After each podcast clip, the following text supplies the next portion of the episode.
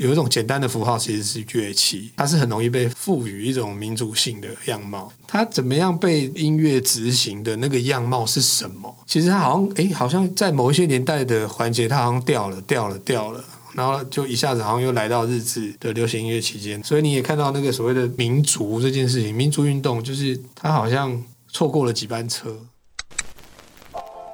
百年之前，我们有无力者大会对抗强权。百年之后，我们是有聊者大会见证时代。米娜桑开讲就趣味，跟着会听台湾的故事。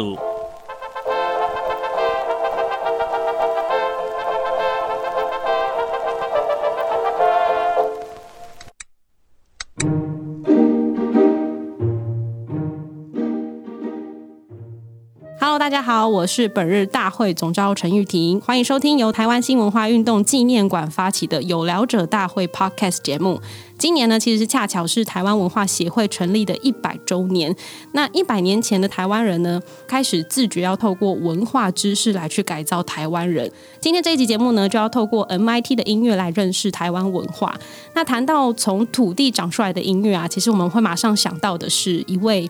擅长结合台湾不同元素来做音乐创作的音乐人柯智豪，Hello，老师。Hello，大家好，我是柯智豪。对，老师其实 真的非常的忙碌哎，就是从各大音乐的统筹案啊，包括之前总统府的音乐会啊，然后文博会啊，什么霞海城隍庙的文化节等等啊。想问一下柯老师，最近心脏还好吗？不太好啊，一直都不太好。是不是因为太忙了？对，有一点。那你要跟大家宣告一下，可不可以让我放假？对，我有。你有认真的做这件事情吗？对，对，对，对，其实柯志豪老师的音乐作品穿梭在非常多不同的形态，你有什么传统的啊、现代的，然后你又。有呃，像是电影《孤味》《血观音》这两部电影等等之外，还有很多电影的配乐啊、电视啊，甚至还跨足到舞台剧。我很好奇，老师你自己是怎么穿梭在这样的不同的音乐元素当中？对我来讲，就是上班嘛，嗯，就是做工啊，就是这是我的。没有，你讲起来很轻松，但是不轻松啊，工作怎么会轻松？工作很辛苦啊，对不对？一样也上下班，然后也有工作压力，也有老板要应付，也有。得来日期是一样的。我的意思是说，因为其实，在你的作品里面看到很多融合不同的乐器，然后不同的元素在里面。对，你自己是怎么自由自在的融合这些东西啊？其实也没有很自由，应该说，凡事都还是有一个在执行之前的想象。但是那个想象，其实当你开始在计划的时候，其实你会受限到很多现实条件。嗯，哦，那简单来说，当然可能。最直接就经经费嘛，对，好直接，对，很直接，就这是第一个问题。然后再来就可能就有些是符号上面的受限，嗯，然后有的是可能就是你做了研究之后发现，哎，好像好像也不是这条路，就是那个时代的脉络线可能在你的脑子里是错置的，就是你的想象可能不像你想的那样，嗯，也有可能，所以它会浮现各式各样不同的问题。那在这个问题中，其实都要。去妥协啊，嗯、去解决那样子，就是哪个元素多一点，哪个元素少一点，对，看他们可不可以协调。对，就是可能可能刚开始就是对我来讲，工作越多，其实当然就会经验比较多。对，那一开始比较没经验的时候，当然有些处有些问题处理的会比较粗糙。嗯，那你越来越经验的时候，你就知道说，哦，因为这个会累积嘛，经验会累积的。对，就会知道说，哦，有些其实不是这样啊，或者是哎想法会改变，就是。对我来讲，其实也是一个学习跟摸索的过程。嗯，嗯，在一些专访里面有看到老师受访的时候有说，你做了这些融合，其实就是做好一件事，叫做好好听人说话。这个是一种状态吧？我觉得，我觉得也不只是融合啦，工作好像就是这样吧。你是说工作本来就是要面对各种挑战？呃、嗯，除了挑战之外啊，就是人和也是一件事嘛。就连订便当，你至少要问一下同事想吃什么。说的也是。那老师你自己对于台湾的音乐，因为这毕竟是新文化运动，对对对，这个节目，我们来谈谈、嗯、呃文学时期的音乐好了。好你你了解吗？在在一百年前，就有点像你现在正在做的事情，就是那个时代的音乐，就是融合了非常多不同的元素。有时候我觉得它是一种呈现，但是作曲家本身怎么思考，其实就还有另外一种推敲嘛。嗯，就是我觉得历史的事情就是像这样，就是我们看到一个曲子，它是这样写，但作曲家的思考是怎么切入的，就有很多种想象。对，我我举例好了，比方说像呃，我们常常会在聊说戏曲的音乐，其实需要歌词很容易被听懂。对，台语也好，或者是华文也好，嗯，就是比方说啊，或者是像北京话，像京剧也好，歌仔戏也好，戏剧的东西其实就是唱出来需要让观众可以理解。对，因为没有字幕嘛，是，所以当你的唱出来的东西是错的，故事就会走偏嘛。嗯，对，我我跟你相约在渔港，可是他唱出来的是相约在浴缸，好像更就歪了嘛，好像更不错。对，他就歪了，但这个就变成说，这个形象走音这件事情很重要。所以其实，在某一种音乐形态里面，这个逻辑是很必要而且被思考的。可是你看一百多年前，有一些留日回来的作曲家，比方说像姜文彦先生他们这一辈的。他很多的音乐作品其实切入点是从音乐的角度先行，嗯，所以当他填词的时候，可能词就已经就是思考那个形象走音的事情是摆在次体上面的，嗯，所以他好像这这件事情就消失了。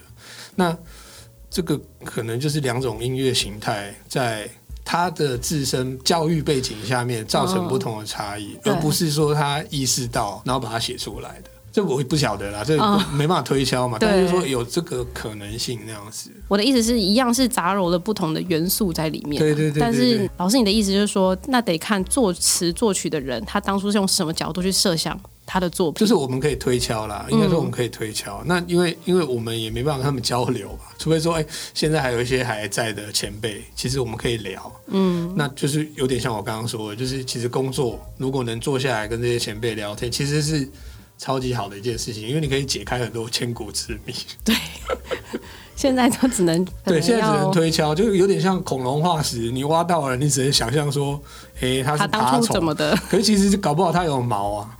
搞不好它整只都是毛，然后搞不好它还有长很多耳朵，因为软骨不见了，嗯、所以你看不到，所以那个那个是很很困难的。嗯，那我们其实都知道，老师你是因为在大稻城长大的关系，所以你其实对传统戏曲非常的熟悉。我觉得不不太是这个关联呢。哦，真的吗？我以为是你一天看了六十场戏的关系。没啊，没没，我 我跟我这个年纪的朋友其实都很像。嗯，就是说，其实我相信大家都一样，就台湾的小孩一定都听过庙会的声音。对，但你不注意它，你就会觉得它很吵。它在庙会，就是我们可能知道的关键字就这几个。对。可是当你深入去了解，或者是你工作上或者有兴趣也好，你就会开始发现说，哦，原来这个是南管，这个是北管。这个是唢呐，嗯，这个是什么这样子？嗯，你就会开始有这些不一样的知识啊。再深入一点，可能你就听得懂曲牌啊。那像现在其实也有很多是吹卡通影片啊，嗯，也吹少林足球啊。啊对啊，对，在庙会里面其实会出现这样的音乐。所以就是说，我的状况其实不是因为我住在一个老城区，嗯，然后才开始做传统音乐，而是我跟大家一样，就是我一开始也是觉得它很吵。然后会影响到我交通，我我其实是一样的。啊，只是后来因为工作的关系，我就会回过头去去问，然后去接触，因为对我来讲，我我相信我住的地方有给我这个养分是后面嘛，就是当我需求的时候，我我伸手去摸，我可以很快触及到，嗯，对，那像做三生现役的时候，其实会去采采集。可是可能除了台北以外，我们可能还跑到比方说像彰化、中部的地方去采集。那个时候你就会发现，哦，原来珠海大稻城好好。因为出去采集的时候，人生地不熟，也是，然后时间也摸不清楚，然后交通也不方便，嗯，就很不方便那样子。所以在以前只是听，然后觉得它很吵的状况，到你深入了解之后的那个差异性是什么呢？你自己觉得？我我觉得关键点是因为我有一个乐团叫浩克，是做客家音乐的。然后里面是有客家八音，那从那个时间点开始，我就有机会可以跟我的乐手朋友一块操作一些音乐。嗯，那从那时候其实才开始比较知道说，哦，原来二胡还有很多种，然 后还有卡拉弦，然后还有那个，然后诶可以拉拉看，然后也可以请他们教我，嗯，啊也可以一起拉拉看，学一些不一样的东西呢。就感觉你是一个头脑动很快，然后。那个热度也是很快就上手的那种，啊、我真要讲这个，听说是不是本来一个月就要离开乐团的人？啊，对对对对对，因为那时候很年轻啦，嗯、那时候才二十几岁吧，那时候二十几岁，二十快不到三十岁，现在也是很年轻啦，其实。那很久，二十二十年前了，二十几年前。对啊，对，然后因为因为之前的工作比较是流行音乐，嗯，所以其实当接触到这个乐团的时候就，就就身身体不适，无法融入，无法融入，对，无法融入，不可理解，对，为什么要坐卡车去演出呢？但是也是因为这个乐团，所以让你重新贴近了传统戏曲的部分。欸、我觉得呃，戏曲可能也还没，但我觉得那是一个发端呐、啊。一直到有机会跟戏曲工作，其实还是在剧场工作的关系，嗯，对，才开始有机会可以接触那样子。感觉好像你无时无刻二十四小时耳边都有音乐。哎、欸，呃，差不多，真的对不对？对，差不多。那你现在耳边响起的音乐是什么？现在就刚刚练完的。刚刚还在排，今天从早上排到刚刚，超累。没有为这间录音室做一下不同的音乐。哦，我是很想在这边休息一下，让耳朵可以安 安静一下。那老师你自己觉得，因为讲到大道城嘛，然后我觉得大道城也算是台湾历史很重要的一个汇聚地啦，它有很多的比，比较早啦，哦，文化啊，比较早开始有人啦。那你自己觉得，在大道城特殊的声音元素有哪些？哈，不知道啊，我觉得没什么特殊。原来应该这样说，就很多人都会说，哇，大稻埕人人文荟萃啊，什么？对啊。但我觉得不是哎、欸，哎，不然那是什么？我觉得就是一个都市，台北，嗯，啊，以前其他地方没有住人啊，就 人比较少。他，但是他那边刚好人比较多，这样。对，这以前这里就城中嘛。是啊，我小时候其实连那个忠孝东路底都是荒烟蔓草的。所以都市其实它也还在涨嘛，就有点像是说，现在人家就讲说，哦，台北人文荟萃，然后阳明山上都没有人，就是有点像那种感觉。可是慢慢住着住着，可能阳明山就有人了。嗯，哦，所以并不是它地方特别好，而是它发展的比较早。你耳朵这么的灵敏，我们想说，可能 你走到每一个地方都会突然响起音乐，就像那个 RPG 有没有？就你走过自带自带配乐，就是你走过去到这个地区的时候，突然就嗯，突然有耳朵有什么声音响起，这样。这个我觉得可以这样解释啦，嗯、就是说，其实我自己很多音乐朋友吧，我觉得他们有点像是我们在阅读东西的时候，我们会多一轨，就是声音这件事情会多一个讯号，有点像看电影的时候。可能某一个乐剧，我们就知道说一开始就会破梗，就看电影的前十秒，我们就知道谁是犯人。他音乐一下你就知道他要干嘛，一下就知道他是他在暗示什么。哦，所以他有点像是另外一个讯息。所以对我我来讲，可能看到画面其实也会闪过另外一个讯息，就是说他可能应该配什么音乐，然后这个音乐应该是在同一个镜头里面是有男主角、女主角，但是你要切入谁的心情，对，他可以选择的。嗯。嗯就是没办法让你看电影啊，没办法 专心看电影的工作，看漫画也是都都不行，自带音效。对，那你从以前到现在，因为都是做了很多不同的元素，它的融合或者是尝试，对，你自己是呃如何去决定说，哎，我这个歌要怎么加入这些台湾元素？因为其实你好像有一个蛮重要的核心是，不管是电影或是什么，你希望它让。人家一听就觉得，嗯，这是台湾的音乐，对，是希望啦。对，那要怎么做到这件事情？其实有一些难处。其实我觉得跟我们的先辈们差不多，就是我相信当年他们其实，你讲先辈是前辈吗？我刚才以为是吃的，对不起，我也是觉得是吃的。刚刚也是脱口而出吃的。没有，就是说，我相信他们也有很多讨论，然后也有很多摸索。那我我觉得我自己没办法定义什么。嗯，但其实我们也是在摸索的阶段，因为我们从一个技术面来看啊，简单来讲，到底什么是台湾音乐？如果从技术面来看，其实能提出那一个关键的关键字嘛，或者是那个元素，其实非常困难。对，为什么？比方说，人家讲拉丁音乐，嗯，还就会想到哦，有吉他，还有什么什么哈，然后比方说讲到。呃，日本音乐可能就有一个三弦啊，对，什么什么三味线。就是其实如果简单来讲，有有一种简单的符号，其实是乐器，嗯，它是很容易被赋予一种民族性的样貌，嗯。所以，比方说，像如果以台湾来讲的话，我们就很难提出这种台湾原生的乐器，除非从原住民乐琴。对，乐琴其实是其中算是一个，嗯、因为它刮擦琴嘛。可是就是说，它被。它怎么样被那个音乐执行的那个样貌是什么？其实他好像哎、欸，好像在某一些年代的环节，他好像掉了，掉了，掉了，然后就一下子好像又来到日治的流行音乐期间，然后那时候就是西化，所以你也看到那个所谓的民所谓的民族这件事情，民族运动就是他好像错过了几班车的那种感觉。对，因为在我的观点里面，民族其实也不是遗传，也不是传承，民族是一种发明，它是可以被制造的。嗯，对啊，就是你透过什么样的制造手册，你能把民族制造出来？嗯，这个很关键嘛，因为真的人其实就是人啊。可是你可能透过很多手段，或者是不管是自然的方法也好，还是行政的方式也好，嗯、你可以区隔出某些。就像你，你会讲说哦，我我好像是大道成人，但其实。我从小到大，我们家，对，我们家其实好几代，我们从来没有说过自己是大稻埕人。那你们都说自己是？我们是迪化街的人。大稻埕的这个范围其实是这几年对才去框出来的。叶敦导演拍过那个片之后，那个影响力很大，才开始有这件事情。嗯、不然，因为大稻埕范围其实非常大，对，它甚至到中正建堂那边都还算是，就是整个高地能晒谷的地方，嗯，都可以是。所以我觉得是可以被制造的，嗯。但是那个制造的关键跟手法。它会是什么？这就是我想摸索的事情，以这个方向在推进着。其实你也有提到说，因为是流动的嘛，嗯、就是你会做这么多不同的尝试，就是也许就是可以随着世代被改变之后，然后再创造一个新的东西。对对对。因为每个世代它的习惯的语言不一样。是。那你怎么去听到这些声音？因为有些像我们可能就听不惯以前的音乐啊。对啊，我也是啊。嗯，没有，所以说才还是一切都是为了工作。也也不是，就是说，其实这个摸索的过程中，其实也是某一种在形塑某一种价值。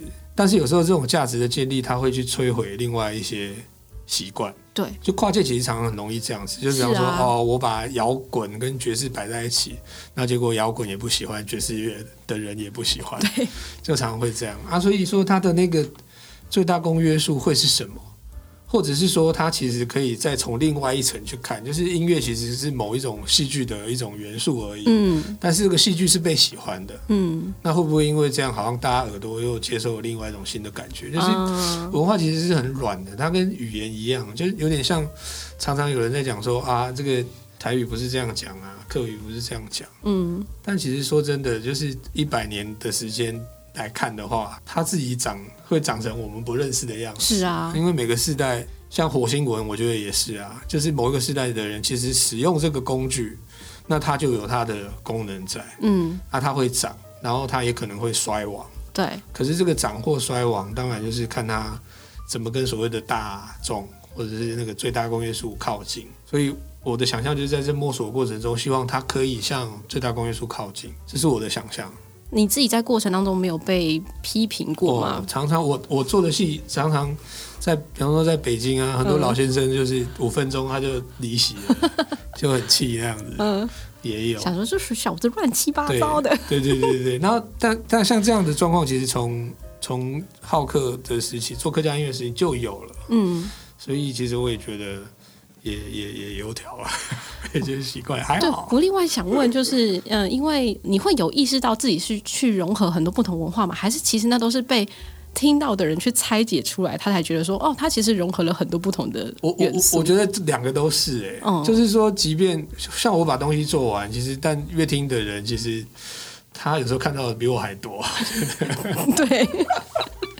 对，就是哎，怎么抄袭呢？后面解析的人都可以分析出各种不同的，分析出哇，原来这个曲子跟以前的哪个曲子一样，就这都有可能。嗯，在这个过程当中，你自己觉得最有挑战或是有趣、印象深刻的故事是什么？在你做音乐跟历史融合啊之类的这个过程当中，我觉得其实就是一路被打脸这件事情，各种打脸，就是有有没有一些例子跟我们分享？好，比方说。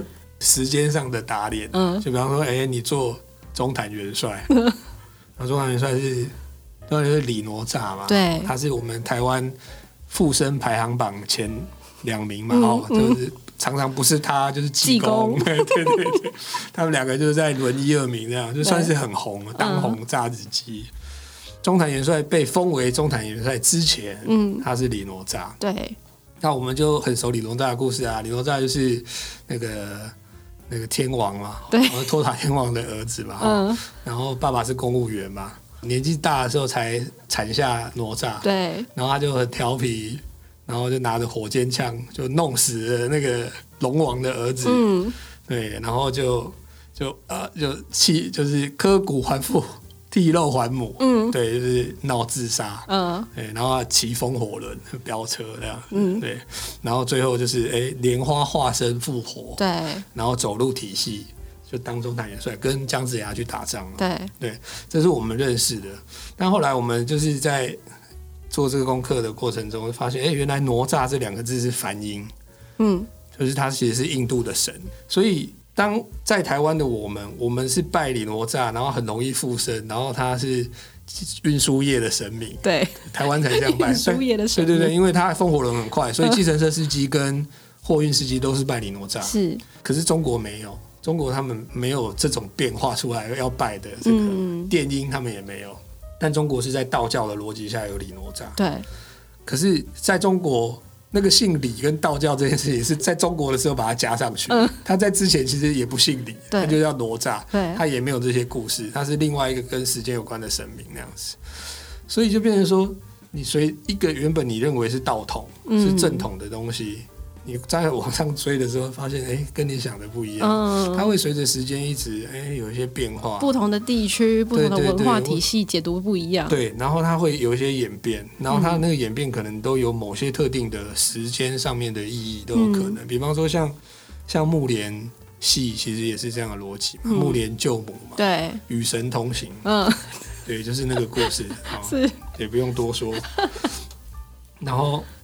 你想看一个佛教的故事，然后讲的是什么？讲的是儿子救妈妈。嗯，所以在佛教里的逻辑好像有点不太是，因为佛教要出家，要断六根，嗯、要跟亲疏要分离那样子。嗯、所以其实他某个程度是当初其实要推广这个宗教嘛，所以来到中土，他要跟中土的一些价值观做结合。对，所以比方说孝道啊、家庭伦理的就加上去，所以就开始有这个木莲戏在演这样子。本来想要简单的事，就一看越来越复杂。对对对，就就很缤纷啦，应该这样讲。嗯、因为木莲戏通常是在盂兰盆节会做，对，那就是盂兰盆节其实还听起来，然后我们如果听想象那个可能一千多年前，嗯，感觉很像那种夏日祭典的，会连台嘛，会连台戏一直演这样子。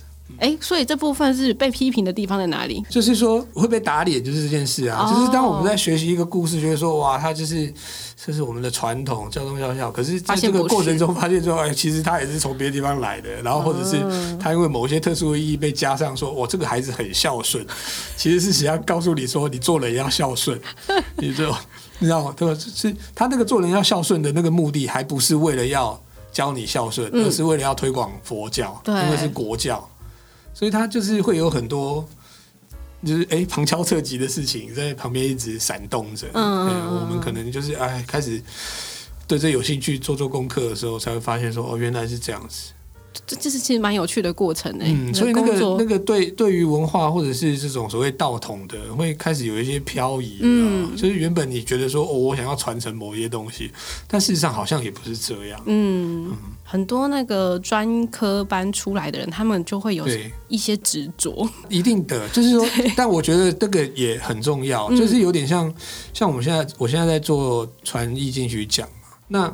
我的观念是这样，就是传统要被保留，其实它除了你要很仔细的帮他做一些保存的事情之外，你还要给他有新的生命力，他必须要能回到跟所谓的这个我们的所谓市场对，或者是大众、嗯、跟着这个脉动走，他才能有自己的票房，是啊，有自己有办法可以火。可是当你已经冷掉一阵子，但是要跟现代做结合的时候，你势必会跟有一些价值有一些冲撞嘛。比方说，哎、嗯欸，我觉得现在大家都在看 Marvel，嗯，然后我就歌仔戏弄一个 Marvel 的，嗯，但他可能正统的就会觉得，哇，这个我们吃不下去，哦，对，但是也许这样大众就变迷因了，对，那就变另外一回事嘛，对啊，是啊，所以他就是两，我就是觉得两种力量都要有，所以正统人也很重要，因为他们必须。就是他们做好功课，我们才有一个资料库可以好好的征询跟询问，嗯、然后做创作的人才可以有一些比较好的素材，嗯，然后往下发展这样子。在你的心目当中，你觉得什么是 MIT 的音乐？我我也还在摸索。哦，对啊，我说真的，我我其实不太，我我自己也不太知道啦。嗯，嗯，我自己也不太知道，但也许大家会有一些特定的想象啦。就是比如比较局限，我们狭义的来说的话，可能像歌仔戏是，它就可以很具象的。像我是宜兰人，他们都说就是歌仔戏就是宜兰的。对对对，它就是可以宜兰产产出来的东西。没错没错，它就是可以在它的所谓的历史资料上面的支持。对。但你反过来看，歌仔戏其实向外江系学戏啊，嗯，那所以它的写意其实有外江系的写意。所以说这个文化有时候细细的去讨论的话，其实它就有很多条路径，我们需要去。不管是信任也好，还是你自己选择，所以，所以我就会一直觉得，就是 re-identity 这件事情很重要。对，就是每一个个体，他怎么样在足够的资讯下面。去追寻自己认同的，就有点像，也许你说你自己宜兰人，可是哪一天你觉得我验一下 DNA，发现你荷兰的血统很多，你从那天开始就说我要洗荷兰人。但是本来就是认同跟实际上的对不同，对，对啊，所以就是说这个这个是不是足够？嗯、我讲的就是说你是不是有足够的路径？可是也许在党国时时代的时候，你只有一条路径可以选。我知道，嗯嗯，其实因为音乐一直流动的，一直改变的，对，好像某一种时刻，你突然回头看，就发现哎。诶长出来的呢？对啊，搞不好啊，这个不会晓得的。那其实我觉得，呃，一百年前的这个音乐啊，它我们刚好提到，就是可能一九二零或是呃日治时期这个时候呢，结合了不同的西洋或是台湾传统的音乐。其实现在好像也是，我们好像一直都在做，是啊，一直都是做这样不同的一个元素。因为我我自己是觉得说，在日治时代可以被留下来，然后到现在可以听到，其实基本上还是大众音乐，就是说它有足够的资料，它要足够红。所以你如果讲大众音乐，那其实大众的的逻辑或者大众能接受的样貌，嗯、其实我们可以推销出来。嗯，那那跟现在其实是一样。嗯，就是真正的最主流，可能就是哎。跟韩风，那就有时候真是一线之隔哎。是，你说你是独立音乐，可是突然之间你又变成主流音乐，对对对对对，这这这是我们我们这几年台湾其实很好可以看见的一个很好的现象。从金曲奖的某些年开始，就开始有些什么乐团时代啊，是是是的，所以台湾的音乐还是很强的啦。对啊。哇，今天非常谢谢柯志豪老师。那柯志豪老师心中的 MIT 音乐还在持续的茁壮长大中，还在需要跟大家一起，需要跟大家一起讨教讨教，一起来创作啦，可以这么说。对，不晓得听众朋友自己心中的音乐又是什么呢？那今天非常开心，我们可以请到柯志豪老师跟我们分享哦。那我们也是希望让大家透过比较轻松的议题，就是音乐创作的一个方式，创作人怎么去看台湾的音乐？那以前的音乐它是。这样的一个形式表现，到现在又长出什么样子？我们也许现在没有办法给你一个定论，但是可能大家都在这个路上一起做创作，一起完成。比较难用讲的啦，对，这是。你就唱一段嘛，哼一段啊，我贴链接给你好了。你不是应该现在哼给大家听？就是我现在耳边出现的音乐是什么呢？我现在只想回家休息。太累了。我们今天为了柯志豪老师的心脏，赶快结束这一趴，这样。好啦，那如果呢，各位听众朋友也喜欢我们的节目，或是有更多想要了解的议题呢，都欢迎到台湾新文化运动纪念馆的 FB 跟 IG 留言给我们，同时订阅、追踪、加分享。有聊者大会呢，我们就下次见喽！谢谢老师，拜拜，拜拜。真的很累，对不对？不会啦，还好。不是来这边好很多啦，真的，真的哦、这边很安静，那边乒乒乓乓。